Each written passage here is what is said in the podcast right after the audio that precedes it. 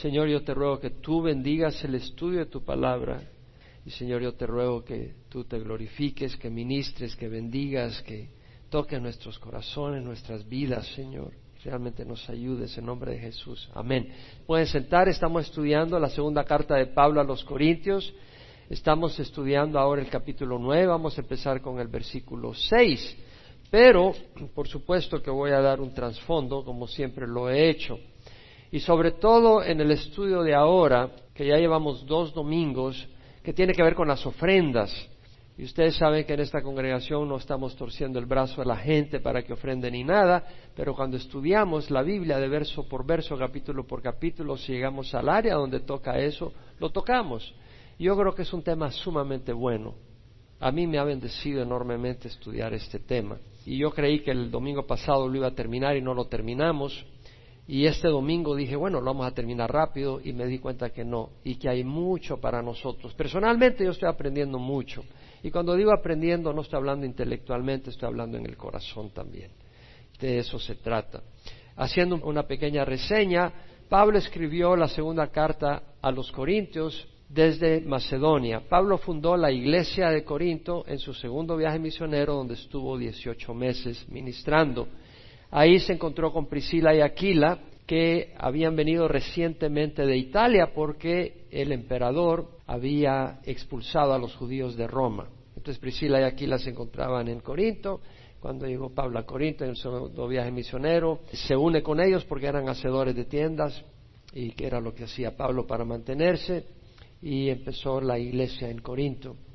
Después de 18 meses Pablo continuó camino hacia Jerusalén y luego hacia Antioquía, de donde había salido, pero en ese camino pasa por Éfeso, donde deja Priscila y Aquila, y empieza la semilla a sembrarse para la iglesia de Éfeso. En su tercer viaje misionero, Pablo pasa a Éfeso antes de salir hacia Corinto y a esos lugares, y ahí se queda ministrando dos años y medio.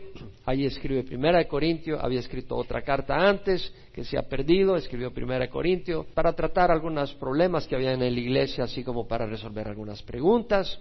Después Pablo hace un viaje misionero breve hacia Corintio desde Éfeso debido a los problemas que había en la iglesia y luego manda una carta a través de Tito a la iglesia de Corintio para atender algunos problemas grandes que habían y Pablo tiene que salir corriendo de Éfeso debido al tumulto de los plateros, que ya hemos hablado de eso. Pasa a Troas, no encuentra a Tito, que lo esperaba ya de regreso, se preocupa, se va a Macedonia y llega Tito a Macedonia se anima Pablo al saber de que Tito estaba bien, que la iglesia había recibido la corrección, que había habido bendición, que añoraban a Pablo. Pablo se alegra y escribe segunda de Corintios. Esa carta trata varios puntos, pero estamos ahora con el punto de la ofrenda a los santos de Jerusalén, que eran pobres. Eran pobres porque primero habían sufrido persecución, la gente no les daba empleo, la gente los perseguía, no les vendía, no les compraba, estaban en serios problemas económicos y además había habido hambruna en el área. Por lo tanto, estaban en una situación muy precaria económica. Entonces Pablo había estado organizando una colecta para ayudar con las iglesias de Macedonia y con la iglesia de Corinto. La iglesia de Corinto fue la primera en desear ayudar un año antes de cuando Pablo escribiera esta carta. Y Pablo les escribe con el propósito de animarles a que llevaran a cabo ese deseo.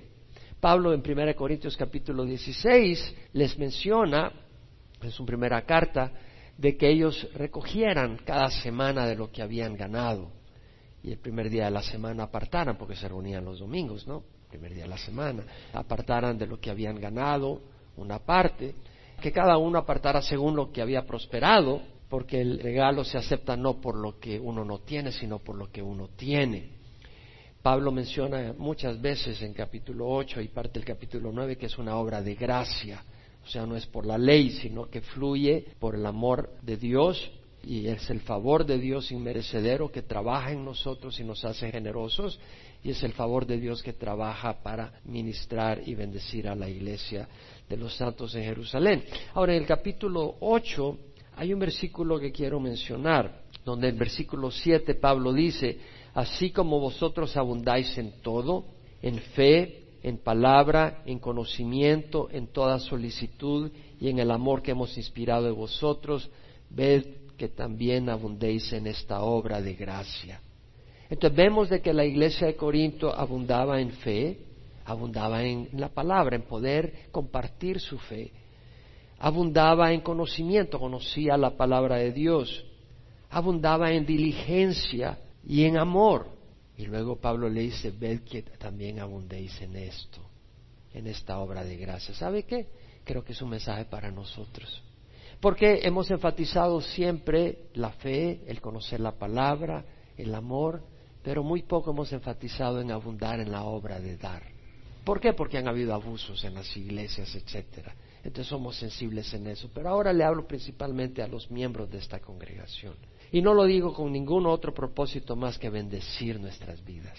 Porque cuando nosotros oímos la, exhortación del Señor, somos bendecidos.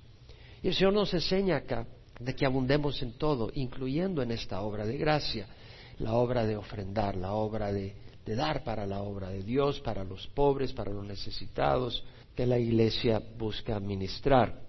Interesante, como decíamos el, domingo pasado y antepasado, la Iglesia de Macedonia fue la, la que Dios usa como estándar para animar a la Iglesia de Corinto. Las iglesias de Macedonia habían sufrido persecución, entonces ellas tenían pobreza también. Ellas tenían una profunda pobreza, pero también experimentaban gran gozo.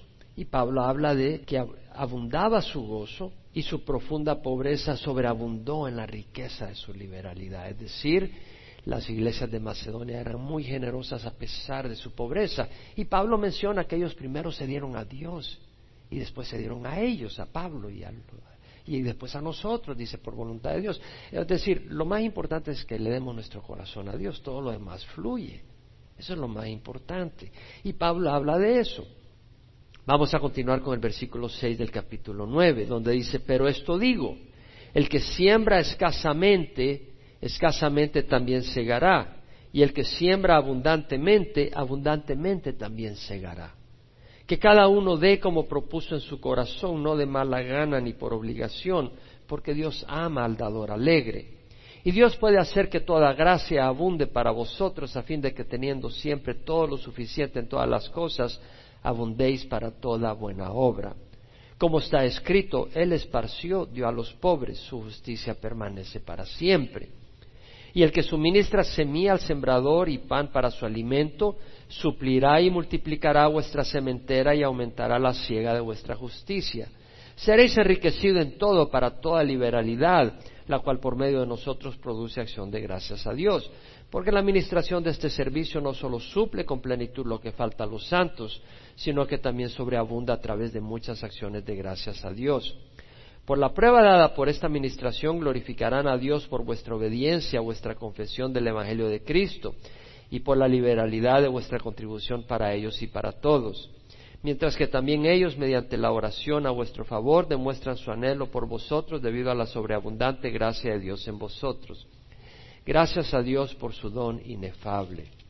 Vemos acá el versículo 6, Pablo dice, pero esto digo, el que siembra escasamente, escasamente también segará.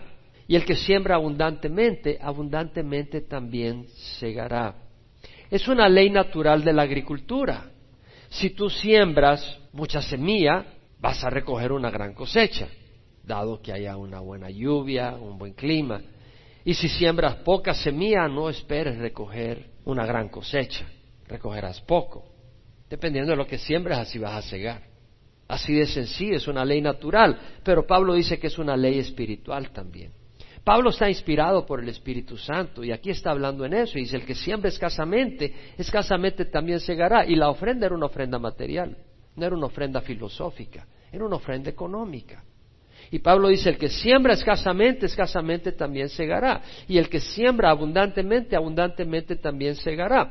Y la palabra escasa en el griego quiere decir realmente escasamente, apocadamente, apenas, pobremente, módicamente. ¿Por qué? Porque podemos sembrar a puras penas, pobremente. Y sin embargo dice, pero el que siembra abundantemente también abundantemente segará. Y la palabra abundante ahí es eulogía, de ahí viene la palabra eulogio, o elogios, el hablar bien. Y la idea es que la ofrenda es tal que merece alabanza, no de parte de los hombres realmente, porque no nos interesa lo que los hombres piensen, pero que es una ofrenda digna, una ofrenda abundante. De hecho, la King James, la New King James, English Standard, New American Standard la traducen bountifully, que es como la traduce la Biblia de las Américas, abundantemente. Pero es en ese sentido, de que es tan abundante de que hasta provoca alabanza. Ahora, Jesús habló del dar abundantemente. Y él dijo que si damos abundantemente, cosecharemos abundantemente. Jesús dijo eso. Lo dijo en Lucas 6:38. Él dijo, dad y os será dado. Medida buena, apretada, remecida y rebosante, vaciarán en vuestro regazo, porque con la medida con que midáis, se os volverá a medir. O sea, el Señor lo dijo. Y el Señor, a través del autor de Proverbios, en Proverbios 11:24, dijo, hay quien reparte y le es añadido más. O sea, quien da generosamente y recibe más todavía. Y hay quien retiene lo que es justo solo para venir a menos. O sea que hay personas de que, no, yo aquí no doy ni pío y termina perdiendo lo poco que tiene. Lo dice Proverbios. Entonces la persona que es cerrada, que no es generosa, que retiene lo justo que le debe a otros, que busca acaparar lo máximo para él o ella, terminará en pobreza, tarde o temprano, si no en este mundo eternamente. La persona que piensa solo en gastar en el dinero en sí mismo, en sus placeres y no en dar y en ayudar a otros, no será bendecida por Dios. De hecho, en Santiago capítulo 4, versículo 2 y 3 dice, codiciáis y no tenéis, pedís y no recibís, porque pedís con malos propósitos para gastarlo en vuestros placeres. Es decir, esa cultura americana de que queremos tener dinero para disfrutar placeres únicamente, no es algo que el Señor bendice. Nosotros no somos animalitos simplemente para complacer los placeres físicos de la carne. Somos seres creados a la imagen de Dios con un propósito eterno. Y nuestra vida debe de reflejar eso. Y Pablo dice luego que cada uno dé como propuso en su corazón, no de mala gana ni por obligación, porque Dios ama al dador alegre. Que cada uno dé como propuso en su corazón. Interesante, Pablo enfatiza dar de corazón, con gusto, no por presión ni por temor. La New American Standard dice, each one must do just as he has purpose in his heart, como uno se ha propuesto en su corazón, no grudgingly or under compulsion no así a, la, a puras penas o bajo presión. For God loves a cheerful giver, porque Dios ama al dador alegre. Entonces vemos que dice que cada uno dé como propuso en su corazón, no de mala gana, no grudgingly, dicen algunas traducciones, no reluctantly. O sea, en el español es no de mal humor, sin ganas de dar, disgustado, a regañadientes. Es decir, estamos ofrendando a Dios, a la obra de Dios. Entonces, póntete a pensar que alguien viene a tu cumpleaños y te trae un regalo. Y dice, bueno, ni modo, te tuve que comprar esto, porque ¿para dónde? No, hombre, quédate con el regalo, ni me lo muestres, llévatelo, yo no quiero tu regalo. ¿Y creemos que Dios va a ser igual? De que nosotros podemos decirle, bueno, ni modo, toma cinco pesos para que ya no me estén pidiendo dinero. No se trata de eso. No des si no lo das con gozo. Si no lo vas a dar con gozo, no lo des, porque Dios ve tu corazón. Así como el que dije ya, el cumpleañero que viene, si tú, ni modo, te tengo que dar cinco pesos para comprarte el cake, ¿para dónde? Pues. Entonces, si vas con ese espíritu y así vas a ofrendar, no ofrendes, porque lejos de bendecir, vas a ofender, vas a ofender a Dios. Yo no veo, pero Dios ve. Y luego dice, ni por obligación, Not under compulsion, dice varias traducciones en inglés, o la New Living Translation. Not in response to pressure, no como respondiendo a presión. Entonces, quiero mencionar algo, que es bíblico exhortar a dar. ¿Sabe usted eso? Pablo lo hace en el capítulo 8 y 9 de Corintios. ¿No están exhortando a la iglesia de Corintio a que sean generosos? Es bíblico exhortar a dar. Pablo lo hace. Exhortar quiere decir mostrar las razones, el propósito al hacerlo, los beneficios, el animar, el estimular, a ser generosos. Exhortar con buenos propósitos. Porque si uno está exhortando a una congregación a que den simplemente para robarse el dinero, pues ahí está mal la cosa. Pero hay que exhortar con buenos propósitos. Pero no es bíblico presionar a la gente a que ofrende. Porque Pablo dice que nadie dé por obligación. Y si te están haciendo la gran presión, donde casi se te montan encima, da, da, da, da, pues ni modo, hasta para quitártelos encima das algo. Pero Pablo dice, no, no des por obligación. Entonces no es bíblico presionar, insistir, torcer el brazo, avergonzar. A ver, los que dieron dinero levanten la mano. A ver quiénes son los tacaños que no dieron dinero. A ver, miren los que no levantaron la mano. No, hombre, no es así la cosa. Pero en algunas iglesias desgraciadamente se practica Tal vez no en esa forma tan dramática, pero en una forma muy similar. Entonces no se debe de avergonzar, manipular o amenazar a la gente que ha de dinero. Ahora, interesante que Pablo dice que cada uno como propuso en su, no de mala, perfecto, ni por, porque Dios ama al dador alegre. La palabra ama me fui al griego y es agapeo, agapao, o sea, ese amor sacrificado, ese amor completo. Dios nos ama con amor completo. Y luego dice, Dios ama al dador alegre. Y la palabra alegre, de ahí viene la palabra en inglés hilarious.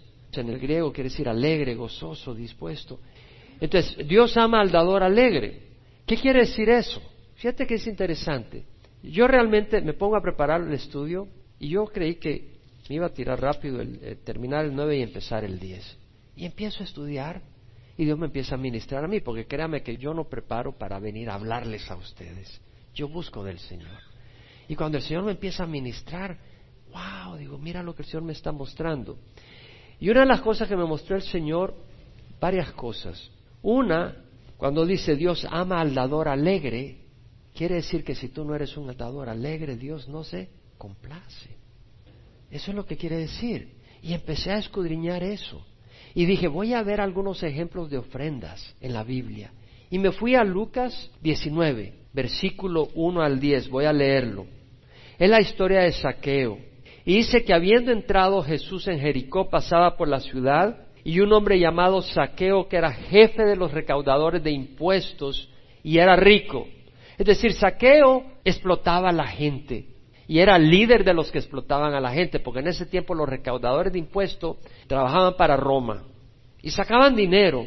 Roma les exigía una cuota, pero lo que recolectaran más allá de la cuota era de ellos y recolectaban un puño de dinero.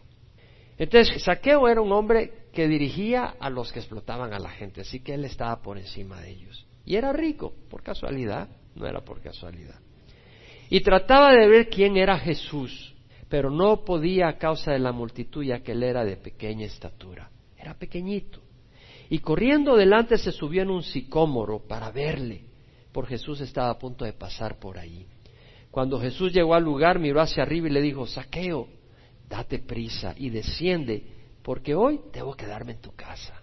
¡Wow! O sea, Saqueo sabía que él estaba mal y sabía que llegaba un profeta, que algunos decían que era el Mesías, que hacía milagros, que sus palabras eran increíbles, que los líderes religiosos estaban peleando con él y los dejaba callados. Y estaba curioso. Saqueo dice, yo tengo que ver a este hombre. Y se sube para ver a Jesús que iba pasando. Y cuando va pasando Jesús, voltea para arriba y dice, hey Saqueo, me quedo en tu casa hoy en la noche. Imagínate cómo se haber sentido Saqueo. Aquel que se sentía mugroso, sucio, pecador. Y que aquel profeta, aquel que sabe, que conoce los corazones, lo dice, hey, quiero quedar en tu casa. Se sintió que se ganó la lotería. ¿Y sabes qué? Nosotros nos hemos ganado más que la lotería. Y entonces él se apresuró a descender y lo recibió con gozo. ¿Cómo recibió a Jesús? Con gozo. Y al ver esto, todos murmuraban diciendo, ha ido a hospedarse con un hombre pecador. Como que si ellos fueran los grandes santulones. Y Saqueo, puesto en pie, dijo al Señor, he aquí, Señor, la mitad de mis bienes daré a los pobres. Y si en algo he defraudado a alguno, se lo restituiré cuadruplicado. Y Jesús le dijo, hoy ha venido la salvación a esta casa, ya que él también es hijo de Abraham, porque el Hijo del Hombre ha venido a buscar y a salvar lo que se había perdido. Entonces vemos de que, ¿cómo recibió Saqueo a Jesús? Con gozo. Y de ese gozo, de esa salvación, porque Jesús dijo, hoy ha venido la salvación a esta casa, ¿qué fluyó? un corazón generoso. Es decir, él se sentía tan bendecido que no solo dijo voy a dar lo que le debo, sino que dijo lo restituiré cuadruplicado. Y no solo eso, dijo y encima voy a dar la mitad de mis bienes a los pobres. O sea, vemos de que fluyó de un corazón gozoso. Nada que le hicieron presión, nada que le dijeron que lo tenía que hacer, estaba feliz. Si vamos a Hebreo 11.4, leemos de otra ofrenda que agradó al Señor. En Hebreos 11.4 leemos que por la fe Abel ofreció a Dios un mejor sacrificio que Caín, por lo cual alcanzó el testimonio de que era justo, dando Dios testimonio de sus ofrendas. Es decir, por la fe Abel ofreció a Dios un mejor sacrificio que Caín. Es decir, hay sacrificios y sacrificios. Y Abel ofreció un mejor sacrificio, por lo cual alcanzó el testimonio de que era justo. Es decir, el sacrificio de Abel mostró que realmente él era un hombre justo, que era un hombre recto. Y Dios dio testimonio de sus ofrendas. Dios mismo dio testimonio de sus ofrendas. ¿Da Dios testimonio de nuestras ofrendas? Bueno, la idea no es salir con un espíritu de culpa, pero cuando uno ama al Señor, uno diría, yo quiero que Dios pueda dar testimonio en mis ofrendas. Y que no diga, no, me para qué quiero que este siga ofrendando. Sino que pueda dar testimonio.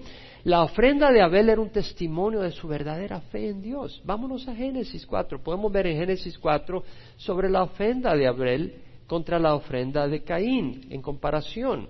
Versículo 3 dice, de que aconteció que al transcurrir el tiempo Caín trajo al Señor una ofrenda del fruto de la tierra. Caín trajo una ofrenda. Caín ofrendó. Es decir, Caín trajo algo que le costó. Y aconteció que al transcurrir el tiempo Caín trajo al Señor una ofrenda del fruto de la tierra. Él era el labrador de la tierra. Y también Abel, por su parte, trajo de los primogénitos de sus ovejas y de la grosura de los mismos. Ahora, Abel trajo los primogénitos, los primeros nacidos, que llevan el vigor completo, y la grosura de los mismos, la grasa. Y el Señor miró con agrado a Abel y a su ofrenda. El Señor miró con agrado la ofrenda de Abel. Pero a Caín y su ofrenda no miró con agrado. Y Caín se enojó mucho y su semblante se demudó. Entonces Jehová dijo a Caín, ¿por qué estás enojado y por qué se ha demudado tu semblante?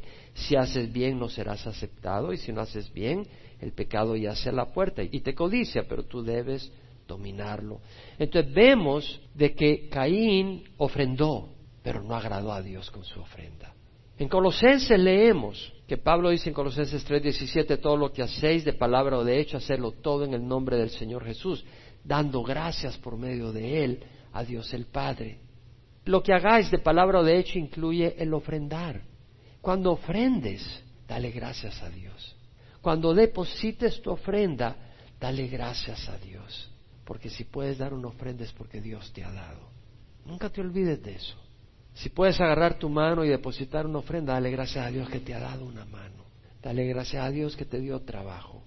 Dale gracias a Dios que te dio la oportunidad. Dale gracias a Dios porque Él nos ha salvado. Dale gracias a Dios que Él se agrada y recibe de ti. Dale gracias a Dios. Y luego 1 Corintios 10:31 dice, ya sea que comáis, que bebáis o que hagáis cualquier otra cosa, hacedlo todo para la gloria de Dios. Cuando ofrendes, ten un solo propósito, glorificar a Dios, que Dios sea exaltado. Vamos a ver una ofrenda que no fue agradable a Dios. Vamos a Malaquías. En Malaquías podemos leer en el capítulo 1, versículo 8, que el Señor le dice al pueblo de Israel que había regresado a Jerusalén y le dice, cuando presentáis un animal ciego para el sacrificio, es decir, estaban trayendo animales ciegos, tenían animales que veían, pero al Señor no le iban a sacrificar uno que veía, iban a sacrificar uno que ya no les servía. Entonces dice, cuando presentáis un animal ciego para el sacrificio, no es malo. El Señor dice, no es que no sea bueno, es que es malo. Estás ofendiendo al Señor.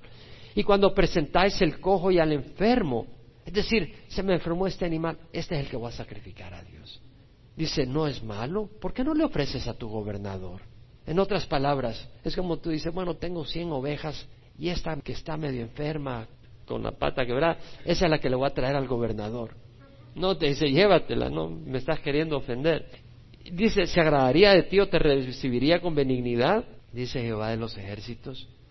Ahora pues, ¿no pediréis el favor de Dios para que se apiade de nosotros? Con tal ofrenda de vuestra parte os recibirá Él con benignidad, dice Jehová de los ejércitos. Es decir, tú estás buscando de Dios, pero vienes y le das lo que te sobra, lo que no tiene valor para ti. ¿Tú crees que vas a recibir un agrado del Señor?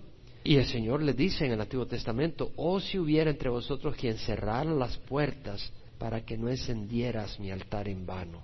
No me complazco en vosotros, dice Jehová de los ejércitos, ni de vuestra mano aceptaré ofrenda. Quiero hacer una aclaración.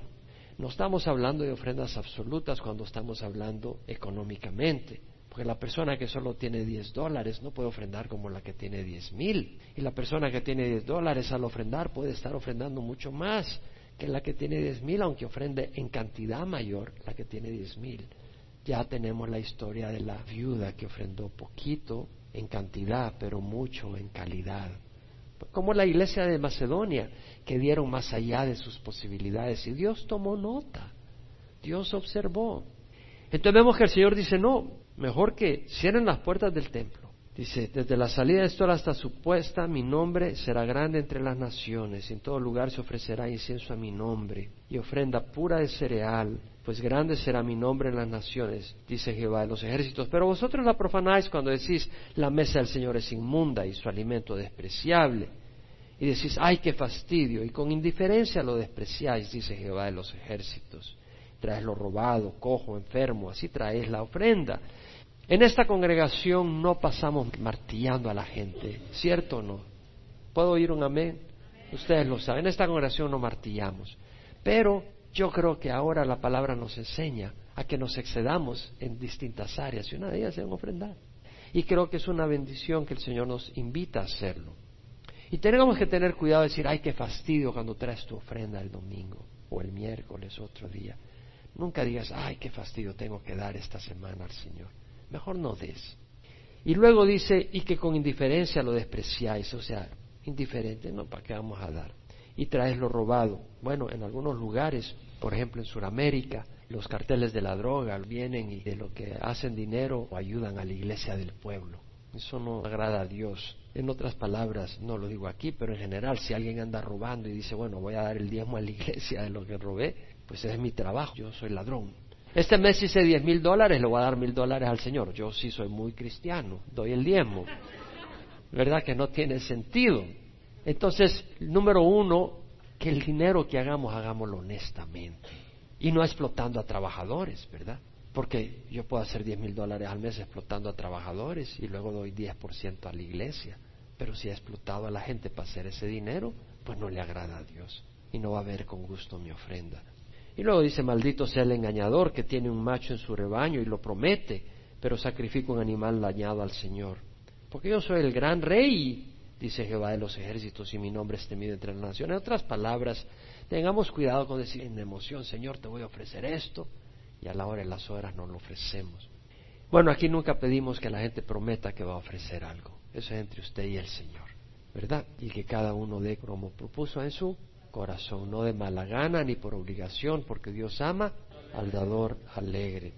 La motivación al ofrendar es vital, hermanos, para el creyente ante Dios. El agricultor puede sembrar por ganancia. Yo tengo 10 hectáreas y las voy a sembrar para hacer dinero. O por orgullo. Yo estoy sembrando un campo con sandías porque quiero tener la sandía más grande y ganarme el premio de la sandía más grande del pueblo. Ya por orgullo.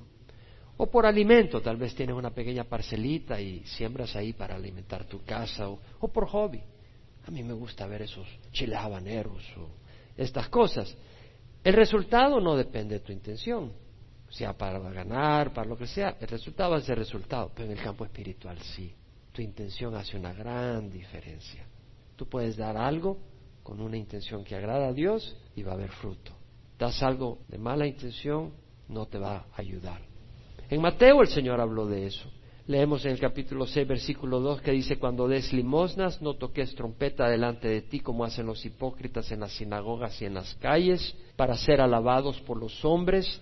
En verdad os digo que ya han recibido su recompensa. Hermanos, nunca me digan ustedes a mí lo que dan, ni tampoco si no dan. A veces alguno se me ha acercado, fíjese pastor que este mes no voy a poder dar. Yo no quiero que me digan eso a mí. A mí no me cuenten. No me cuenten si van a dar o si no van a dar. Por favor, no me digan. Bueno, a veces alguna persona recién venida al Señor viene toda emocionada a decirme, pastor, voy a empezar a diezmar. Y yo lo tomo en buen sentido porque me lo dicen de corazón. Yo digo, gloria al Señor que Dios ha tocado tu corazón, ¿verdad? Pero generalmente quiero que sepa, no me necesitan decir si dan o no dan. No me interesa y nadie sabe. Entonces dice el Señor, cuando des limona que no sepa tu mano izquierda lo que hace tu derecha, para que tu limona sea en secreto y que tu Padre que ve en lo secreto te recompensará. O sea, que no seamos con los hipócritas en las sinagogas y en las calles que hacen las cosas para ser alabados. En verdad os digo que ya han recibido su recompensa. En algunos lugares, ¿verdad? Hermano, vamos a dar para esta cosa. A ver, ¿quién da 10 dólares? Ya, levanta la mano. No, yo doy 15. Y él da 20. Oh, mira, aplaude. O los que ponen su placa ahí, él dio tanto. Ya recibiste tu recompensa. Ahí está tu recompensa. Mejor que nadie sepa. Lo que des es entre tú y el Señor. Y luego dice, Dios puede hacer que toda gracia abunde para vosotros a fin de que teniendo siempre todo lo suficiente en todas las cosas abundéis para toda buena obra. Dios puede hacer que toda gracia abunde para vosotros. Es muy importante. Dios puede hacer. Aquí la traducción en la King James, New King James, English Standard, New American Standard es and God is able y me fui al griego porque no estaba seguro el significado de lo que quería decir la palabra ahí. Y la palabra es dunatos. De ahí viene la palabra dunamis, poder. Lo que está diciendo es que Dios tiene poder. Dios es capaz, Dios es poderoso, Dios es potente, fuerte, poderoso en riqueza, en influencia, poderoso para llevar a cabo el que toda gracia abunde para vosotros, a fin de que teniendo siempre todo lo suficiente en todas las cosas abundéis para toda buena obra. No significa puede que Dios haga que toda gracia abunde para vosotros. No, no. Dios tiene poder y capacidad para hacer que toda gracia abunde para vosotros. Interesante que dice, Dios tiene poder para hacer que toda gracia, y me fui al griego también, quiero saber si realmente toda es toda, porque me interesa, o sea, para sacar lección. Y sí, la palabra ahí es paz, la King James Version la tiene 1243 veces. De ella, 748 veces la traduce all, todo. 170 veces all things, todas las cosas. 117 veces every, cada. 28 veces everyone, cada una. 12 veces whole, todo. 11 veces all manner, toda manera. O sea, realmente ahí es toda. Dios puede hacer que toda gracia abunde para vosotros. La idea es clara. Toda, totalidad, cada una, cada una dentro de la variedad. Dios tiene poder para bendecirnos con todo tipo de favor inmerecido, incluyendo prosperidad económica. ¿Me escucha? Sí. O sea, porque hay gente que se ha ido al extremo, no vamos a dejar de decir lo que el Señor nos dice acá. Y cuando dice Dios puede hacer que toda gracia abunde para vosotros, la palabra es haris, gracia, quiere decir favor, beneficio, regalo. Ahora, toda gracia no solo incluye económicamente, incluye de muchas maneras. Y luego dice, a fin de que teniendo siempre todo lo suficiente en todas las cosas abundéis para toda buena obra. La New American Standard dice, so that always having all sufficiency in everything, you may have an abundance for every good deed. Dios es un Dios generoso. Dios es un Dios dadivoso. Y por eso dice que Él quiere que nosotros seamos igual. Dice, de manera de que, teniendo siempre todo lo suficiente en todas las cosas, abundéis para toda buena obra. Me pregunto, ¿es Dios generoso? ¿Qué tal si consideramos lo que dice Romanos cuando dice, si Dios está por nosotros, ¿quién contra nosotros? El que no eximió ni a su propio Hijo, sino que lo entregó por todos nosotros, ¿cómo no nos dará también con Él todas las cosas? ¿Cómo no nos dará también con Él todas las cosas? O sea que Dios nos ha dado a su Hijo y, ¿qué cosas? Todas las cosas. Aquel que no eximió ni a su propio Hijo, sino que lo entregó por todos nosotros, ¿cómo no nos concederá junto con Él todas las cosas? ¿Estamos oyendo? ¿Estamos poniendo atención? ¿Estamos recibiendo en el corazón lo que está diciendo el Señor? Este Señor está hablando de bendición. A fin de que teniendo siempre todo lo suficiente en todas las cosas abundéis para toda buena obra. Es decir, Dios quiere que tengamos todo lo suficiente en todas las cosas. Hay mucho que elaborar sobre todas estas cosas porque hay situaciones que aparentan tal vez que hay alguna discrepancia y tenemos que estudiar eso. Pero acá está hablando de esa prosperidad. Ahora entendamos de que Dios dice para que abundéis para toda buena obra. Ahora probablemente si uno no abunda con buena obra, ¿será Dios obligado a seguir siendo generoso con uno? No. El que siembra abundantemente, abundantemente también segará. Y el que siembra escasamente, escasamente también segará. Es decir, tal vez el Señor bendijo en alguna ocasión, pero luego te volviste codo, ¿no? Y de repente ya no ves que fluye a tu vida la prosperidad. Ahora veamos que dice para toda buena obra, es decir, no seamos generosos en lo que hace mal.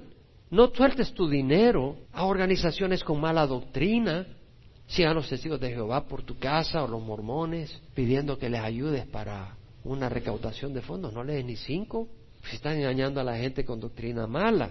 O ves algún televangelista y lo ves saliendo en un vehículo de sesenta mil dólares, ¿para qué le vas a dar tu ofrenda a esa gente? No le des tu ofrenda, eso no es una buena obra. No des tu ofrenda a un grupo inmoral. Bueno, tenemos la fiesta del pueblo y vamos a tener un show de bikinis y aquí y allá y queremos ayudar al pueblo. Bueno, te voy a dar 10 dólares, hermanita, para ayudar. No, hombre, no tenemos nada que ver en eso. Para financiar eventos que deshonran a Dios. Oh, es la fiesta patronal del pueblo. Pero se emborrachan y puede ser muy religiosa la fiesta, pero está llena de sensualidad y fornicación. O si ves a un indigente que viene borracho o con drogas, no le des dinero porque lo va a gastar en drogas y en alcohol. En serio, no lo van a usar para comprar comida. Mejor dale de comer, pero no le des el dinero. Y luego dice el versículo 9, como está escrito, Él esparció, dio a los pobres, su justicia permanece para siempre. Esto es importante. Yo pudiera correr en esto, pero ¿sabe por qué no corro? Porque yo estoy absorbiendo para mi vida personal de estas enseñanzas y comparto para que ustedes puedan aprovechar. Es interesante. Aquí hace referencia al Salmo 112. Pero es interesante porque aquí hace referencia Pablo que el ofrendar es un resultado de la rectitud de un hombre, de la justicia de un hombre. Como está escrito, Él esparció, dio a los pobres. ¿A quién está refiriéndose? A la persona que es generosa. Esparce, da a los pobres. Su justicia permanece para siempre. Es decir, ¿dónde se muestra la justicia de un hombre, de una mujer? Que comparte con los humildes. La generosidad es característica de la persona justa, recta, temerosa del Señor. Vamos al Salmo 112, dice, aleluya, cuán bienaventurado es el hombre que teme a Jehová. El hombre que teme a Jehová no acapara para sí mismo, sino que es generoso, tiene compasión de los pobres. Y dice, cuán bienaventurado, es decir, qué feliz, qué bendecido el hombre que teme a Jehová que mucho se deleite sus mandamientos. Poderosa en la tierra será su descendencia. Dios está prometiendo bendición a la persona que es justa y recta. La generación de los rectos será bendita. La persona que es recta, que maneja los recursos que Dios le ha dado en una manera recta, generosa, será bendita. Bienes y riquezas hay en su casa y su justicia permanece para siempre. Es decir, Dios prospera a la persona recta. Luz resplandece en las tinieblas para que el que es recto no solo prospera económicamente, pero prospera con luz, con guía, con dirección. Él es clemente, compasivo y justo. Clemente, compasivo, tiene compasión, misericordioso y justo, es recto. Bien le va al hombre que se apiada y presta arreglará sus asuntos con juicio, porque nunca será sacudido, para siempre será recordado el justo. No temerá recibir malas noticias, su corazón está firme, confiado en Jehová. Su corazón está seguro, no temerá hasta que vea vencido a sus adversarios. Es la persona recta, la persona generosa. Con liberalidad ha dado a los pobres. Su justicia permanece para siempre. Es el versículo que menciona Pablo con liberalidad ha dado. Su justicia permanece para siempre, su poder será exaltado con honor. Lo verá el impío y se irritará, rechinarán los dientes y se consumirá el deseo de los impíos, perecerá. Entonces vemos de que la persona temerosa es clemente y compasiva y que va a cosechar. Pablo dijo en Gálatas, no os dejéis engañar, de Dios nadie se burla, lo que el hombre siembra, eso segará. Tal vez tú no has probado al Señor y tú cuando se trata de dinero no has probado ser generoso en las cosas de Dios. Bueno, el Señor dice, lo que el hombre siembra, eso segará. El que siembra para su propia carne, de la carne segará corrupción. El que siembra para el Espíritu, el Espíritu segará vida eterna. Luego dice, no nos cansemos de hacer el bien, pues a su tiempo, si no nos cansamos, segaremos. Así que hagamos bien a todos según tengamos oportunidad, especialmente a los de la familia de la fe. Primero Pablo nos dice, hagamos bien a todos. Y luego enfatiza, pero principalmente a los de la familia de la fe a los creyentes, y eso era lo que estaba haciendo la iglesia en Corinto y en Macedonia, ayudar a los creyentes en Jerusalén. Dios nos llama a hacer bien a todos, y como vemos en 2 de Corintios 9, dice, su justicia permanece para siempre, y como dice Gálatas, sobre toda la familia de la fe, nos ayuda a ayudar según tengamos oportunidad. Aprovechemos cada oportunidad, entendiendo que el regalo se acepta, la ofrenda, no por lo que uno no tiene, sino por lo que uno tiene. Dios ve tu corazón. Si solo tienes un dólar y de ese dólar das generosamente, Dios ve tu corazón. Y realmente no comparto eso con ningún interés de financiar ningún proyecto. Estoy compartiendo esto simplemente porque es la palabra de Dios y el único propósito es que podamos glorificar a Cristo con nuestro corazón y con nuestras finanzas porque esa es una área donde cada uno debe de crecer, así como debemos de crecer en fe, en la palabra, en diligencia, debemos de crecer en el área de dar. Sobre todo, si nunca has recibido a Cristo, la mejor ofrenda que puedes darle y que Dios busque es que le des tu corazón. Y sabes que Dios nunca se queda endeudado con nadie. Si tú le das tu corazón, el Señor es bueno. El que una persona esté pasando por pobreza ahora no quiere necesariamente decir de que porque no ha sido generosa. Ya vimos que la viuda era muy generosa y dio dentro de la pobreza que tenía generosamente, pero era pobre. Ya vemos que la iglesia Macedonia era generosa y sin embargo estaba sufriendo pobreza. Pero si no le has dado tu corazón a Jesús, eso es lo más importante. Eso es lo mejor. Puedes orar conmigo. Eh, dar el corazón a Jesús es reconocer que le necesitamos, reconocer que nuestra vida no la podemos manejar, la debe de manejar el Señor, guiar y que Él es digno de guiar nuestras vidas. Ora conmigo. Padre, te ruego perdón por mis pecados. Te doy gracias por enseñarnos, Señor, el día de hoy. Pero más que nada te doy gracias por haber enviado a Jesucristo a morir en la cruz. Hoy quiero recibir a Jesús en mi corazón como Señor de mi vida. Dame tu Espíritu Santo para poder caminar y seguirte perdona mis pecados. Creo que la sangre de Jesús me limpia de todo pecado. Y Señor, pongo mi fe en Jesús únicamente para mi salvación. Creo que Él murió en la cruz, que resucitó y que vive. Y quiero seguirte en nombre de Jesús. Amén. Si has orado de corazón, el Señor te da vida eterna. Y luego, para los que ya conocemos al Señor, vamos a orar. Padre, esta es una área donde tenemos mucho para crecer y conocer.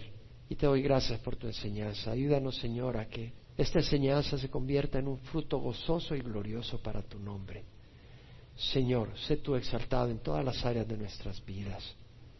Te damos gracias y te rogamos ahora, Señor, que tú bendigas a tu pueblo, que esta semana, este día, sea de gran bendición para nosotros y que nosotros bendigamos tu nombre, glorifiquemos tu nombre. Sé glorificado en nombre de Jesús. Amén y amén. El Señor les bendiga, mis hermanos.